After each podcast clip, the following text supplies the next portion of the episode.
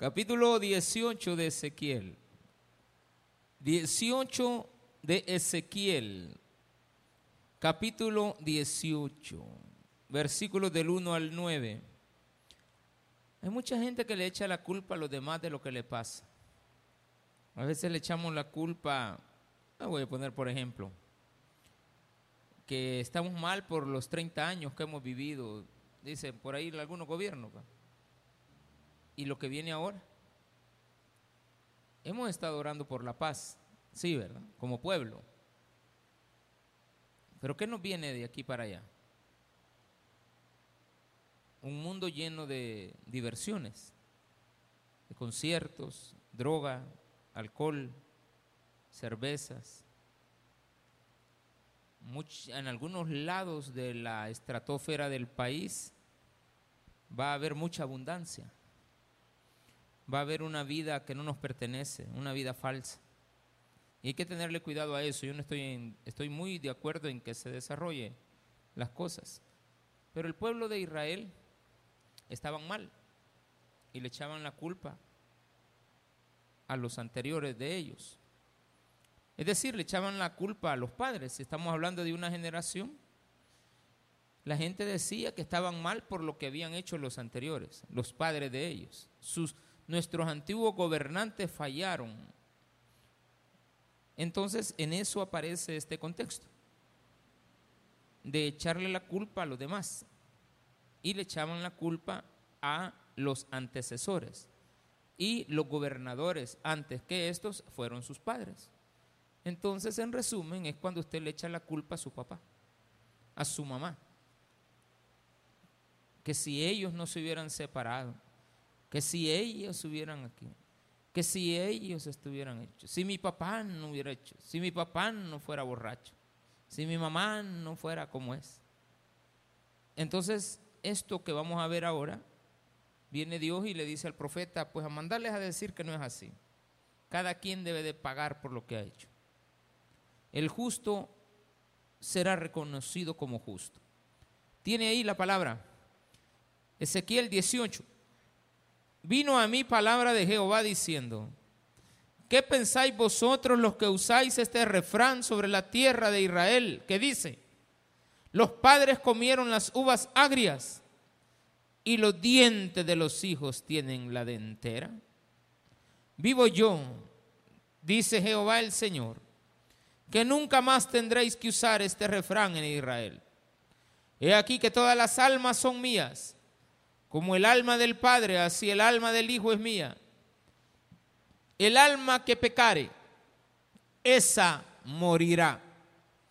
Y el hombre que fuere justo, e hiciere según el derecho y la justicia, que no comiere sobre los montes, ni alzare sus ojos a los ídolos de la casa de Israel, ni violare mujer de su prójimo, ni se llegare la mujer menstruosa, ni oprimiere a ninguno, que al deudor devolviere su prenda, que no cometiere robo, y que diere de su pan al hambriento, y cubriere al desnudo con vestido, que no prestare a interés ni tomare usura, que de la maldad retrajere su mano, e hiciere juicio verdadero entre hombre y hombre, en mis ordenanzas caminare, y guardare mis decretos para hacer rectamente, este es justo, este vivirá, dice Jehová el Señor.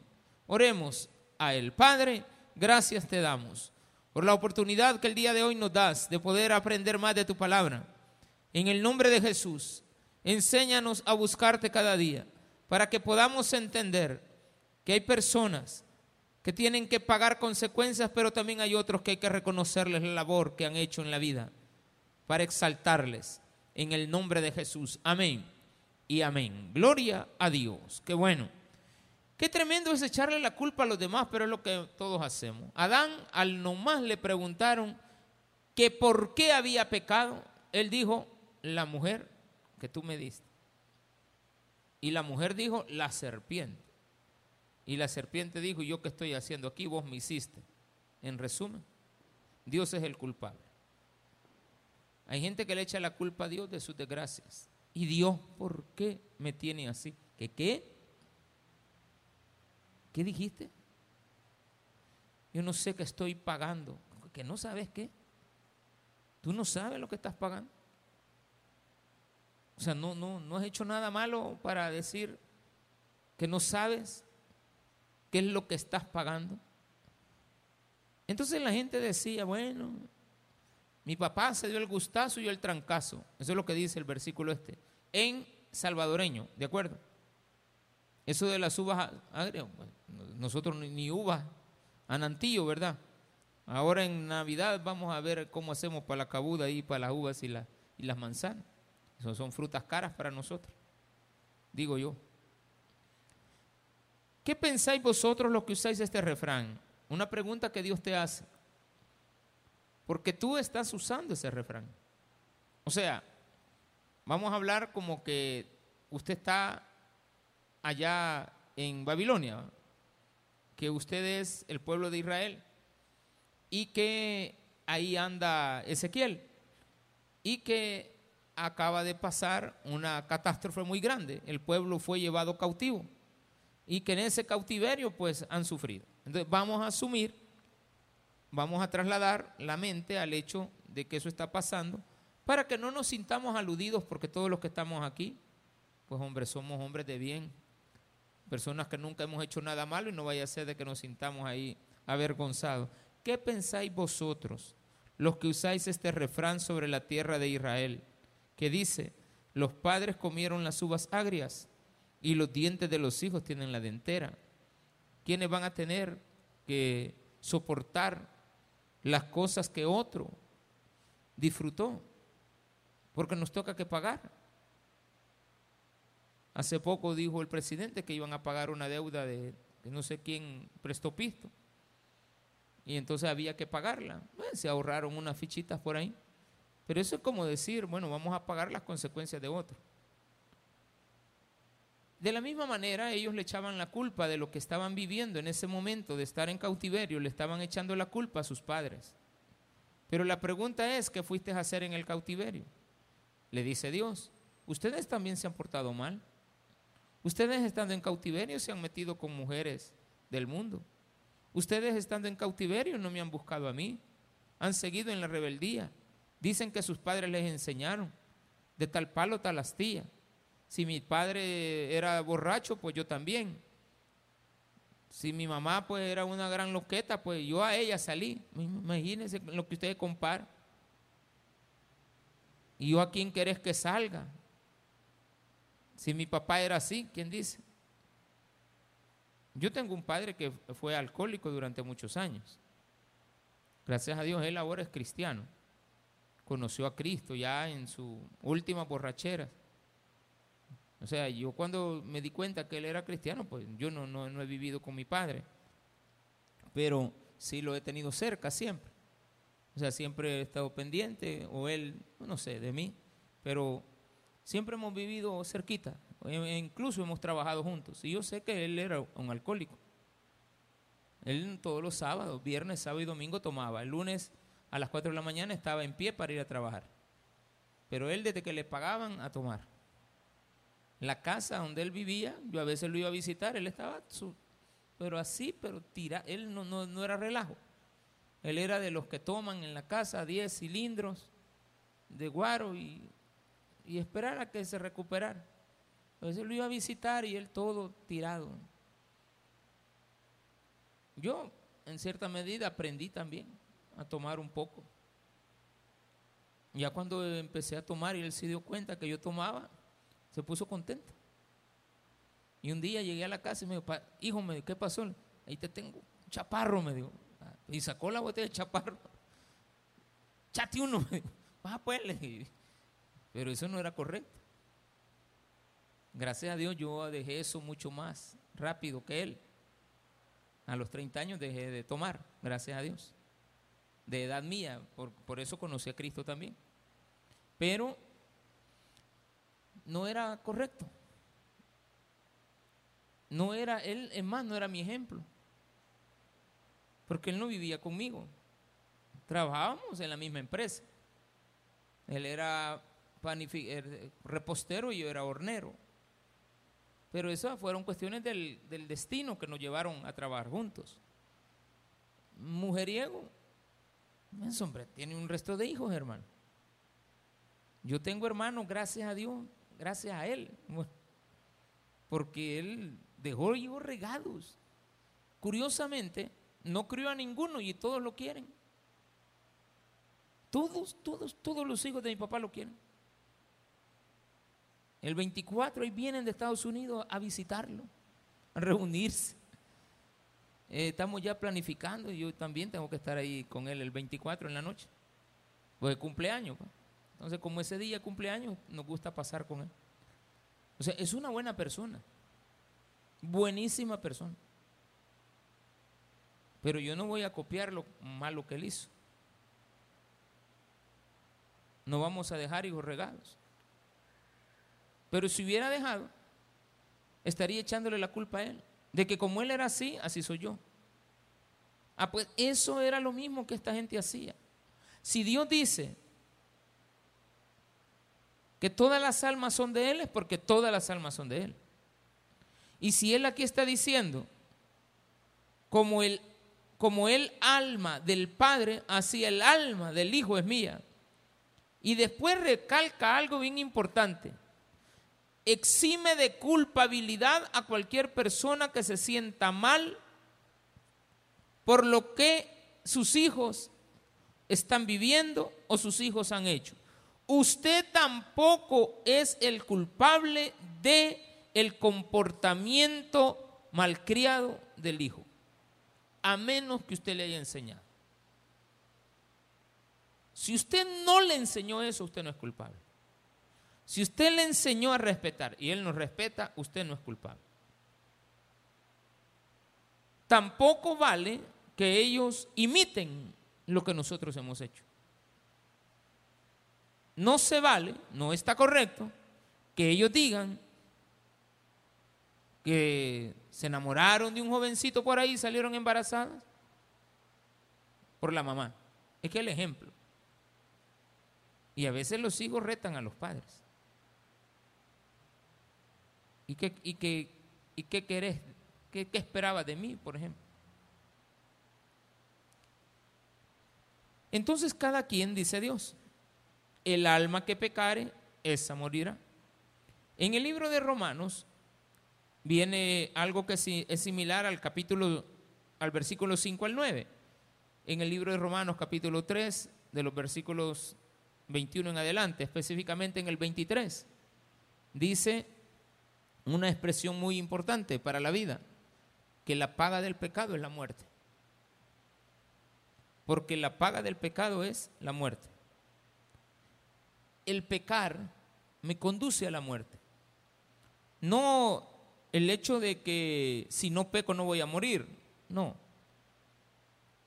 No habla aquí de una salvación por obras tampoco, como alguien lo podría malinterpretar al decir, bueno, la persona que haga esto, esto, esto y esto, y que evite hacer esto, esto y esto en la vida, y se comporte de acuerdo a los principios de Dios, entonces Él es el que va a ser salvo. No dice eso dice que va a ser reconocido como una persona justa, porque se espera que la consecuencia o la, la ventaja, si lo queremos ver de esa manera también, la ventaja de haber aceptado a Cristo es que vamos a empezar a tener un nuevo estilo de vida.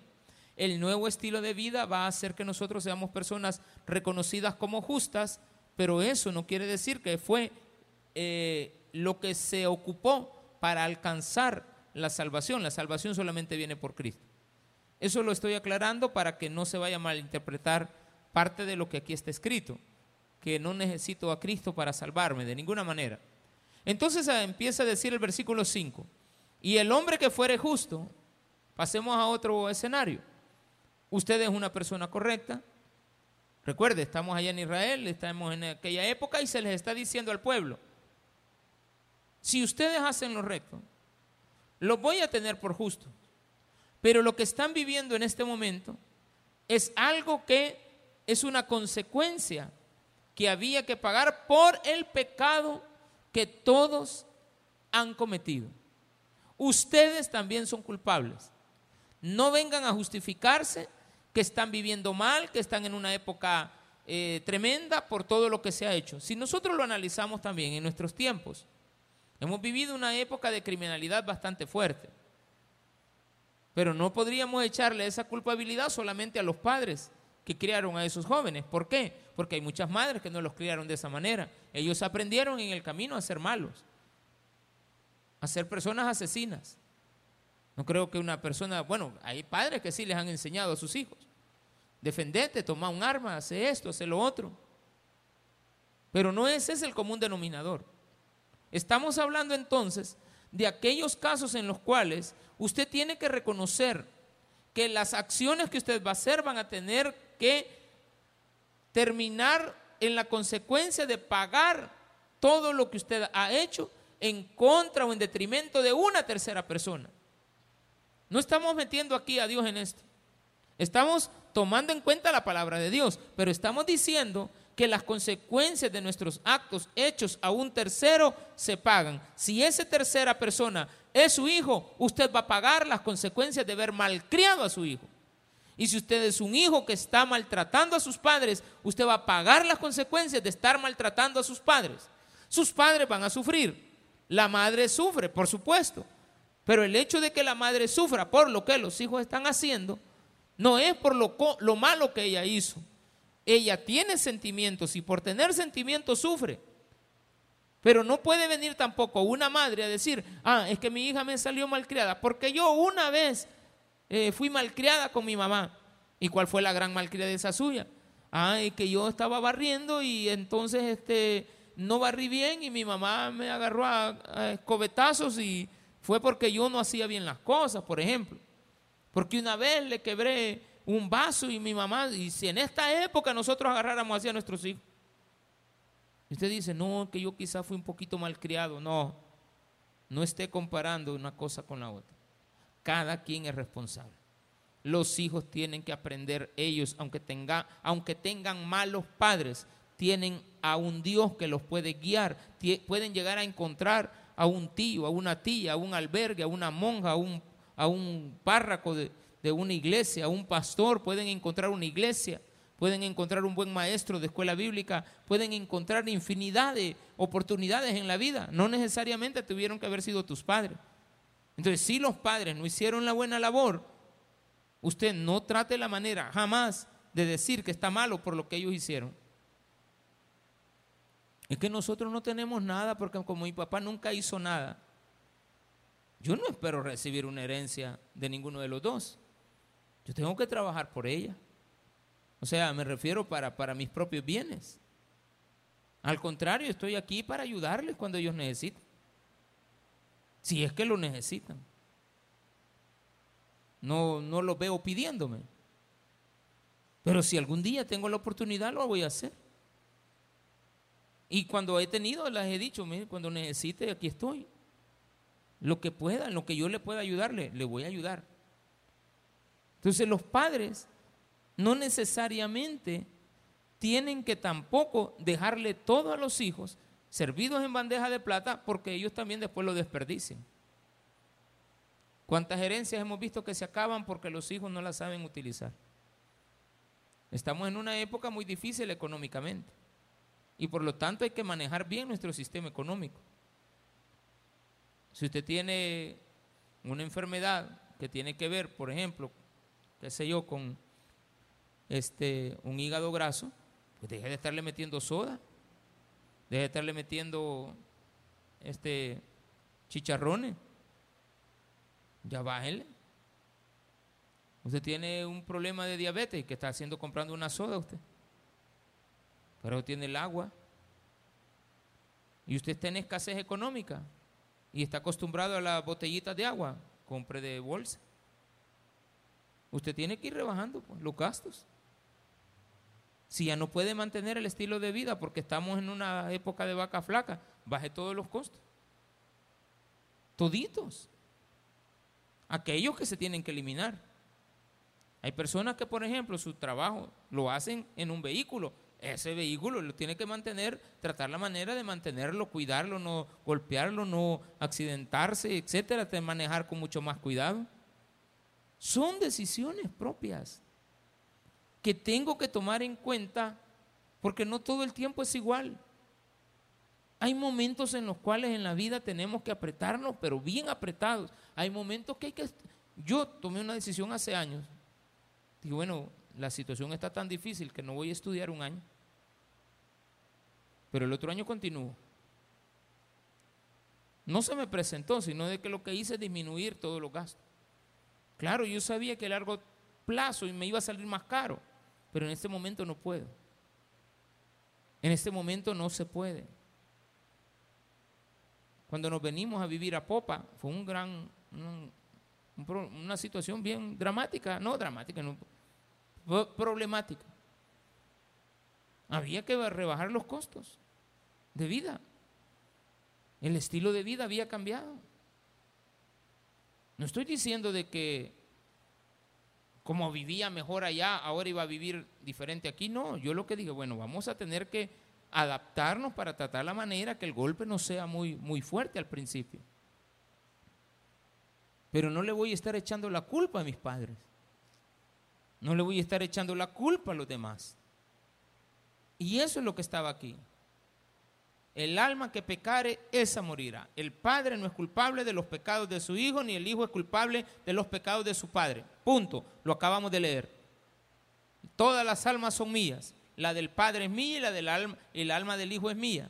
Pero aquella que pecare, esa morirá. Y la que haga las cosas correctas va a ser un hombre justo. Dice, y el hombre que fuere justo e hiciere según el derecho y la justicia, que no comiere sobre los montes, ni alzare sus ojos a los ídolos de la casa de Israel.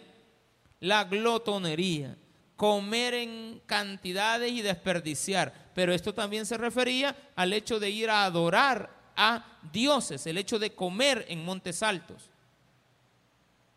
O sea que no fueron idólatras, ni violare a la mujer de su prójimo, lo hacían. ¿Qué tiene que ver el padre con que el hijo sea violador? O que eh, dice aquí, se meta con mujer menstruosa. Esto era considerado un acto pecaminoso, el hecho de meterse con una mujer menstruosa, porque se consideraba mucho el derramamiento de la sangre. Y en el derramamiento de la sangre Dios lo había tipificado como algo en el cual, en un periodo en el cual no se debía de tocar a la mujer. Ahora bien, había mujeres que, imagina todo el mes, ay que todavía no me ha quitado, ay que todavía, ¿qué está haciendo? Empujando al hombre a qué?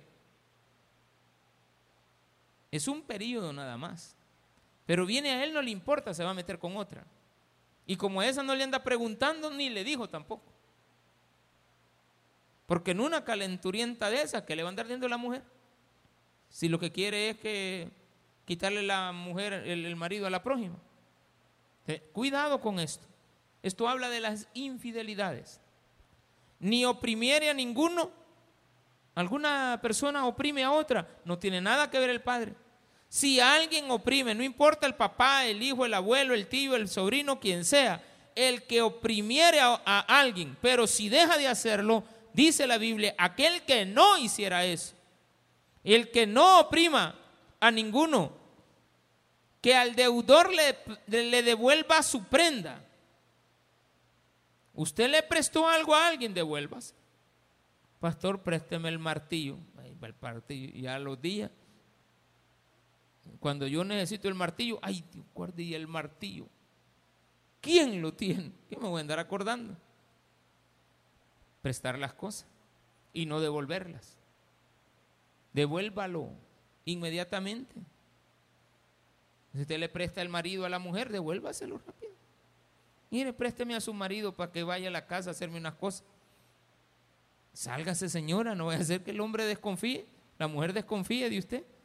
Devuélvale el marido, devuélvale las cosas. Aquel que prestare, devuélvalo. Y dice que no cometiere robo. ¿Qué tiene que ver el hecho de que un muchacho ande robando? Claro, si viene la mamá y también participa de lo que su hijo anda delinquiendo, entonces ella es culpable. ¿Pero es culpable de qué? Ella no es culpable del robo. Ella es culpable de aceptar a un hijo y no ponerlo en juicio. O sea, se vuelve una persona que está encubriendo el pecado. Si una madre sabe que su hijo no ha ganado nada en el día y sale a las 10 de la mañana y en la noche ya llega con dinero, y todavía no, es que él trabaja en ventas. ¿Cuál venta? ¿Qué venta le va a dar a usted 200 pesos en una salida? Ninguna. Y usted sabe que él no tiene ninguna de todas esas cualidades. No, pero él a eso se dedica, no se dedica a eso. Usted sabe perfectamente que anda extorsionando. Usted lo sabe perfectamente. Pero viene usted, es partícipe. No es de la extorsión. Pero sí tiene otro, otro pecado que va a tener que ser señalado de otra manera. Y que diere de su pan al hambriento. Imagínense la gente buena, da de su pan al hambriento. O sea, alguien ve, él lo ve con necesidad, no necesita que el hambriento le pida. Usted le puede dar, pero hay gente que también nos exige que le demos porque ellos de esa manera viven. Entonces viene uno a veces de no, no, no, hasta aquí no llego, porque usted está tolerando también esa situación que no prestare a interés ni tomar usura.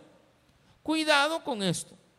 Claro que hay que cobrar, una persona de eso vive.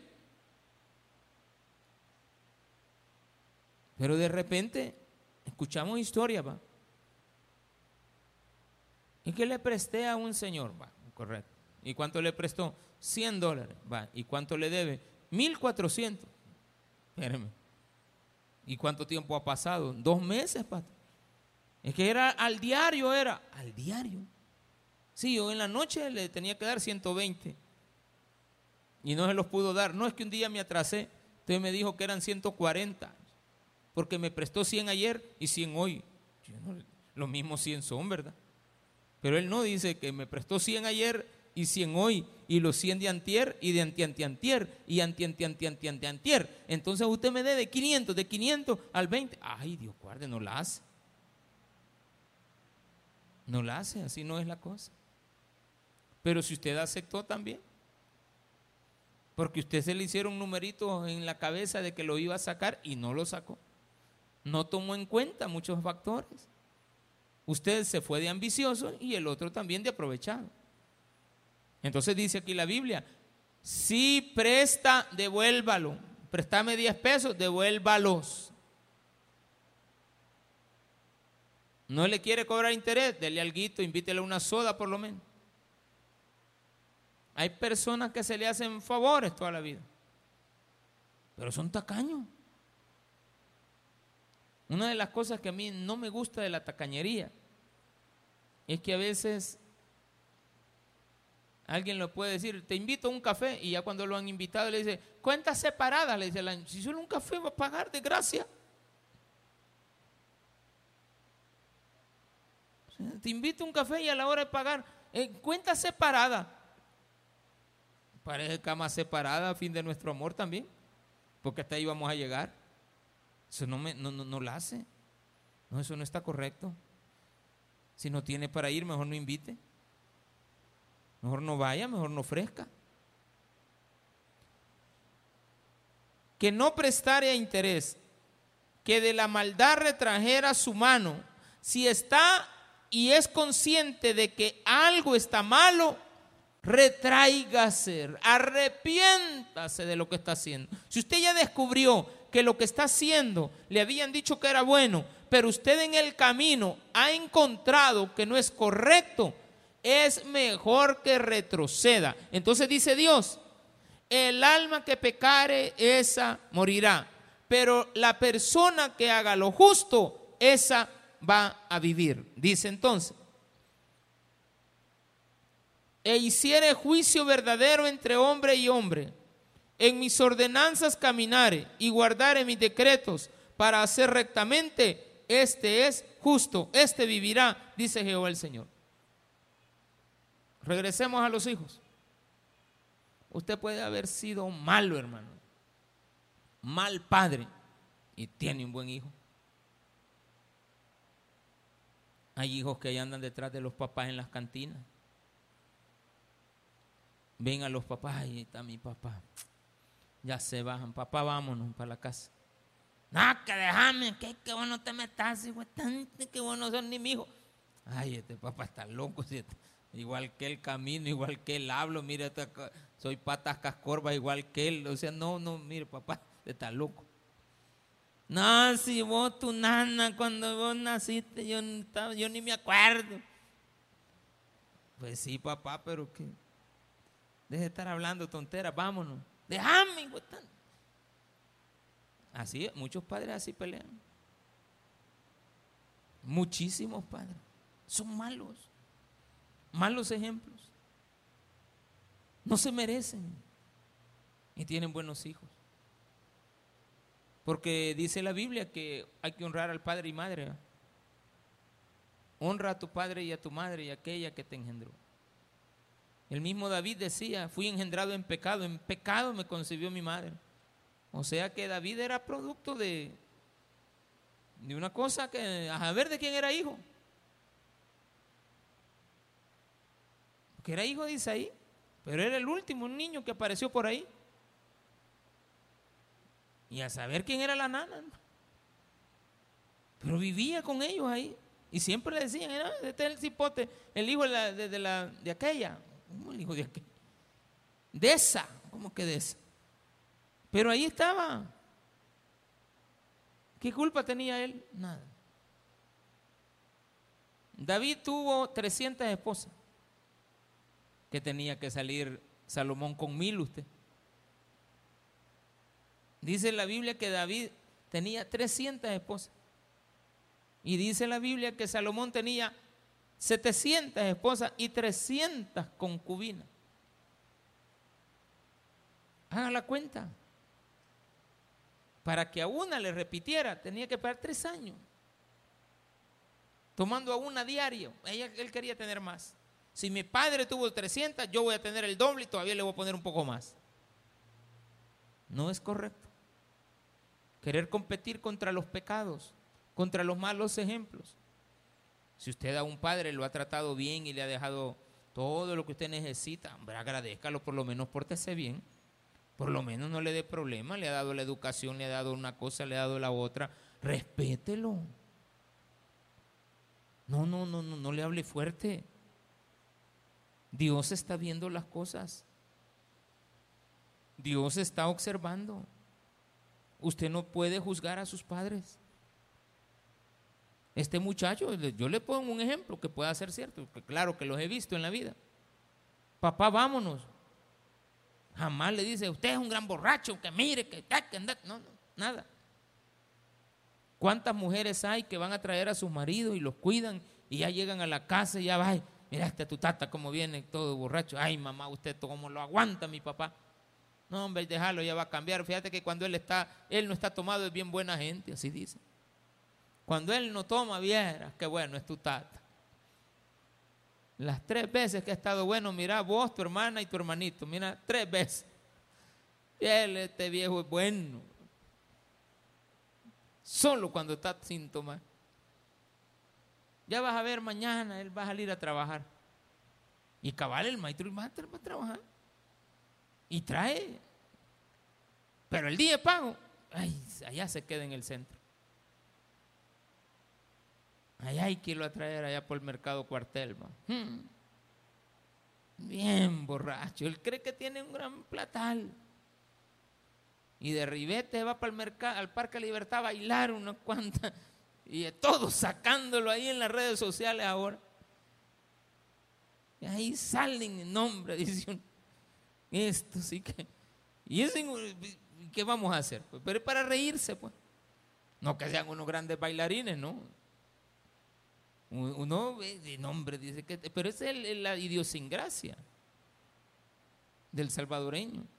Hay personas que les gustan los juegos de azar y se acaban todas sus fortunas. Dios no nos está mandando a que juzguemos a nuestros padres. Nos está mandando a que nosotros seamos diferentes. Si usted fue un hijo que fue criado por alguien que no le dio buenos ejemplos, sea diferente. Finalmente dice, ya vamos a pasar a los versículos siguientes, del 10 al 20, para hacer un eh, punto final a esto. En mis ordenanzas caminar y guardar en mis decretos para hacer rectamente, este es justo, este vivirá, dice Jehová el Señor. Eso no nos está hablando de alcanzar la salvación por obras, justificación por obras. No está hablando de eso. Está hablando de que aquella persona que alcanza en su vida cumplir las ordenanzas de Dios va a vivir de una manera tal que su vida le, traerá beneficio tras beneficio. Pero incluyale esto, que si lo hizo por fe, es una persona salva que ha cambiado su estilo de vida. Más si engendrare hijo ladrón. Vaya, ¿qué pasa si usted engendra? Usted no ha dicho, hay aquí un ladrón. No. Está embarazada la persona. Todos los embarazos, toditos los embarazos, incluyendo aquellos no deseados, siempre, siempre generan esperanza. Siempre. Hay una esperanza en la criatura no nacida. No se veo que cuando le pegan pataditas dice, va a ser como Messi. Bueno, está bien, piénselo así. Este va a ser como Neymar, me va a sacar a mí de la pobreza. Es lo primero que viene a la mente. Está tirando pataditas. Va a ser futbolista. No, señora, que dele de hartar. Si tiene hambre, el bichito está está que, no aguanta, ya él va a empezar a hartar el solo. No, no le ha dado de comer y está, pegándole patadita. Se quiere reacomodar. Usted que no se calla, ay, esta mi nana que tanto que habla, porque hay mujeres embarazadas que mucho hablan, muchos se quejan. Entonces quizás el niño quiere taparse los oídos y eso es lo que usted siente, que son patadas, no, no son patadas. Es que el niño no la quiere seguir oyendo, señor. Tiene que tener cuidado con lo que está diciendo. Dije que todo se le traslada a los hijos. Más si engendrara hijo ladrón. Ay, este es el niño que salga a rentear, que salga a ladronar, que salga aquí. He aquí voy a tener una, una niña que le van a gustar todo tipo de hombre. No, yo no veo que la gente, no dice, le, soba el estómago diciendo, cuando nazca va a ser una buena persona, lo voy a criar, le voy a dar todo. Hay personas que no pueden más si engendrare hijo ladrón, derramador de sangre o que haga alguna de estas cosas y que no haga las otras, sino que comiere sobre los montes o violare mujer de su prójimo al pobre y menesteroso oprimiere, cometiere robos, no devolviere la prenda o alzare sus ojos a los ídolos e hiciere abominación, prestare a interés y tomare usura, vivirá este. No vivirá. Todas estas abominaciones hizo, de cierto morirá, su sangre será sobre él. Usted lo engendró, pero viene Dios y le dice, aunque tú lo hayas engendrado, tú no tienes la culpa de que él sea así. Porque tú no engendraste ningún ladrón, porque no le enseñaste eso. Él en su vida se convirtió en eso. Pero si éste engendrare hijo, o sea, el ladrón, el cual viere todos los pecados que su padre hizo, y viéndolos no hiciere según ellos, no comiere sobre los montes, ni alzare sus ojos a los ídolos de la casa de Israel, la mujer de su prójimo no violare, ni oprimiere a nadie, la prenda no retuviere, ni comiere, ni cometiere robos, al hambriento diera su pan, y cubriere con vestido al desnudo, apartare su mano del pobre, interés y usura no recibiere, guardare mis decretos y anduviere en mis ordenanzas, este no morirá por la maldad de su padre, de cierto vivirá. Si usted engendra un hijo rebelde, él va a pagar. Y si el rebelde engendra uno que sea bueno, pues él va a ser justo y su padre siempre tiene que morir. Así es que deje de estar creyendo de que hay una maldición generacional. Eso no existe. Dios nunca nos va a castigar por los pecados de otros. Jamás me va a reprimir por mis pecados. Los que yo cometo no tienen por qué alcanzar a mi esposa ni a mis hijos. Y ellas tienen que estar preparadas. Bueno, si yo tengo un padre que su estilo de vida es este, me voy a preparar, porque lo más probable es que si tengo un hijo que es ladrón, lo van a meter preso. ¿Qué tengo que prepararme? Ay, con un abogado. No. No, no me puedo preparar con eso si es un ladrón que lo lleven preso. ¿O no? Me voy a preparar con unas fichitas para cuando se lo lleven. Va a quedar pobre, usted va a entregar la casa, va a entregar todo y usted no lo va a sacar. el hijo tiene que pagar las consecuencias. Eso es duro, hermano. Es duro, yo, yo, yo sé. He visto mujeres, a las madres, a los padres, a, los hijos de los que son retenidos. Sé que sufre esa gente. Lloran, quieren que sus hijos no estén presos. Pastor, pero es que yo lo conozco. Sí, hermana, pero no meta tanto las manos. ¿Cree usted? Me? Ahí el amigo que él tenía, usted lo conoce. ¿Dónde trabajaba? En tal lugar. Ah, entonces, ¿usted sabe los amigos que él tenía? No, ¿verdad, pastor? Realmente no, ¿verdad? Ah, pues entonces. Usted no sabe qué es lo que está pagando. No es que él es inocente, usted no meta las manos. Es que yo lo, yo lo pagué. Ayer igual un caso. Pastor, le hemos pagado. Ay, hermano, ¿y por qué? Si, dijeron ahí que un seis meses. Es que ya lleva tres. Y la misma historia. Ayer, lo que estoy diciendo le di ayer. Le di la fianza al abogado. Hermanas, es que eso no se le da al abogado. Esa es una fianza que impone el juez y hay que ir al Ministerio de Hacienda a depositar el pisto. Y le van a dar un cheque, le van a dar un, recibo. Y cuando salga libre y pague, entonces va a ir usted a reclamar nuevamente el dinero. Al Estado, el Estado no se lo va a robar, hermano. No, es que me lo quitó. Sí, pero. mire que hemos pagado. Y se nos han robado. Si eso hay. Usted dirá, yo sufro porque. no estamos hablando de un hijo. La persona anda queriendo sacar al yerno. Lo quiere, pues. Claro, ve a su hija a sufrir. Eso es cierto. Pero no nos siga. Él tiene que pagar las consecuencias. Le digo, prepárese. ¿Para qué? Por el sentimiento que eso le va a dar. Prepárese. ¿Por qué? Porque si él no va a estar, a usted le va a tocar que trabajar. Si usted ha estado dependiendo de él, tiene que estar preparado. Yo siempre digo a las mujeres, prepárense con sus maridos. O sea, prepárense, estudien, saquen una carrera universitaria, pongan un negocio, por cualquier momento en que a ese su marido ya no esté. No estamos hablando que se muera, se lo pueden llevar también. Y usted si lo ve en negocios chuecos y usted lo ama, se duerme con él, pues no se mete en sus negocios. Usted sabe que, no, mira, que préstame tu nombre. No, no, no. Voy a poner a, tu nombre el carro. No, después te van a venir a jalar a vos y a mí también me van a llevar. Pensá en eso, desgraciado. Pensá en eso, mira, si vos me metés presa a mí por tus, tus cosas, ¿quién va a criar a mis hijos? Ah, no, que iba a quedar mi nana. Ah, si a tu nana también la tenés bien sembrada con, cuatro carros. Y has puesto dos casas a nombre de ellas. Todo eso es falso. Las, claro, si la persona dice, ay, sí, pasámela mi nombre, pues, y él la viejita y está dando cuenta de que la va a vender cuando ella tenga 98 años y que le van a dar pista y cuando tenga 147 años la va a andar disfrutando y cuando tenga 238 años la señora, o sea, porque gente se, se las cuenta. Ya están para el tigre y están pensando en invertir, empiecen, ya empieza a gastar, hermano.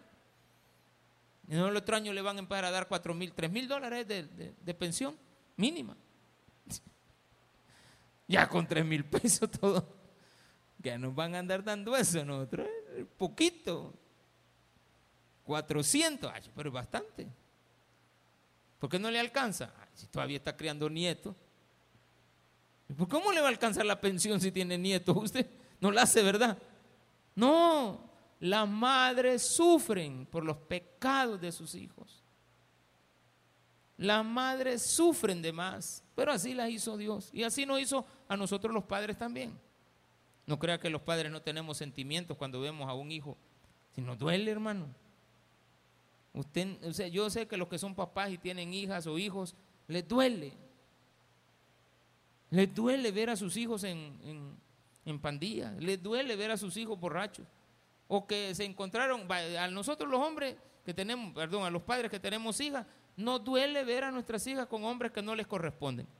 Y también a las madres de seguro no les gusta ver a sus hijos varones con una, ¿cómo le llaman? La caituda esa, la, bicha esa, a ver dónde te la fuiste a recoger, que no sabe ni cocinar, no sabe ni hacer nada, o lo echada a paz. Así le gusta al hijo.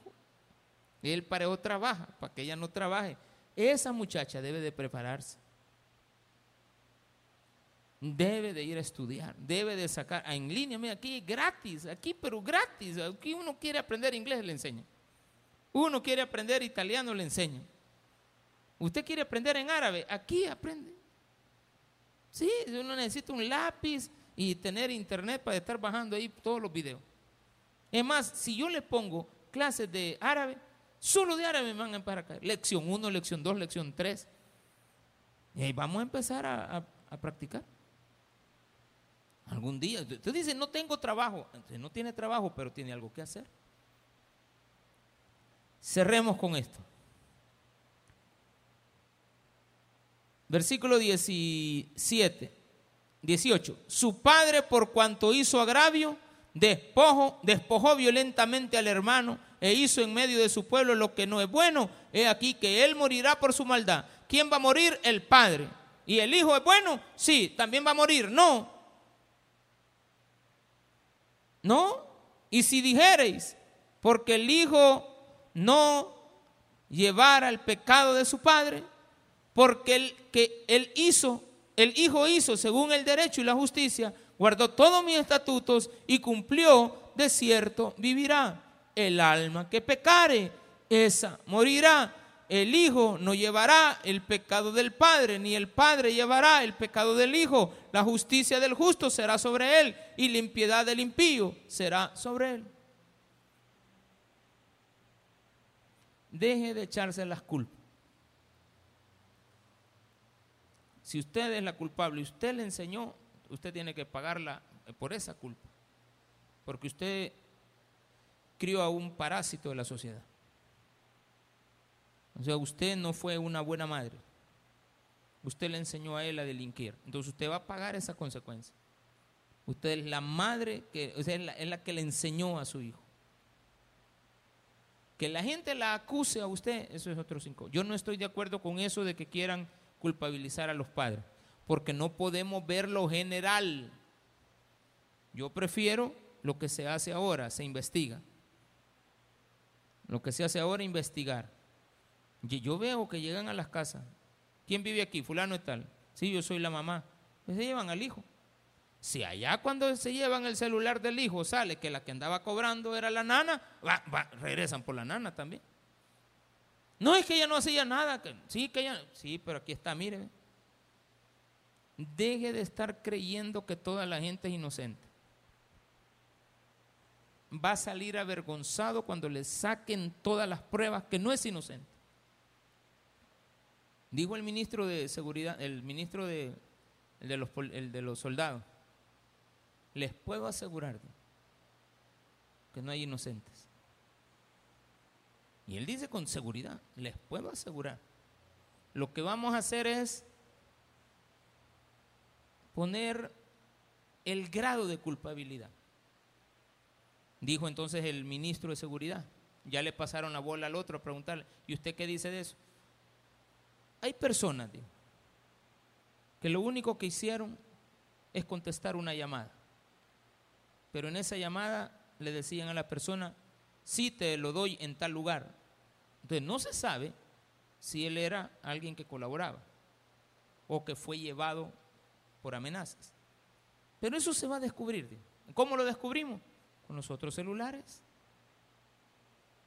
No es que yo ya borré los mensajes, no sea, no sea ignorante. Los mensajes no se borran.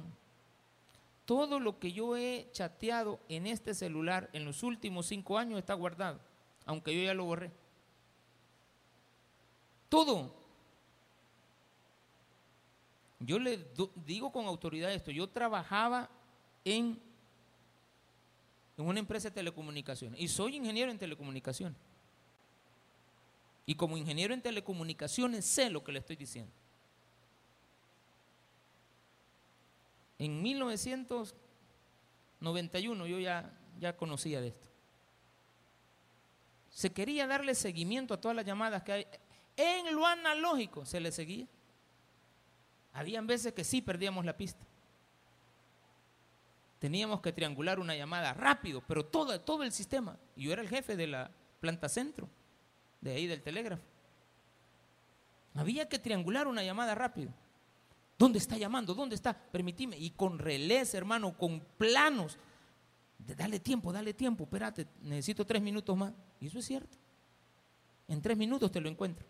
Al ratito, este está llamando con este. Y llegaba a veces la justicia.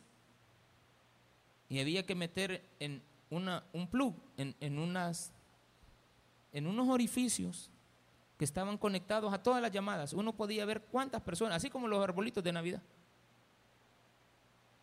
Tuditas, así como está viendo los arbolitos que se apagan y se encienden. De repente, aquí hay una llamada. Nadie se da cuenta que usted estaba oyendo.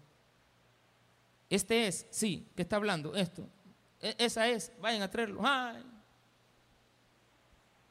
Y ahora con la tecnología. Usted va a decir, no, yo no, yo no fui. Reconocimiento de voz.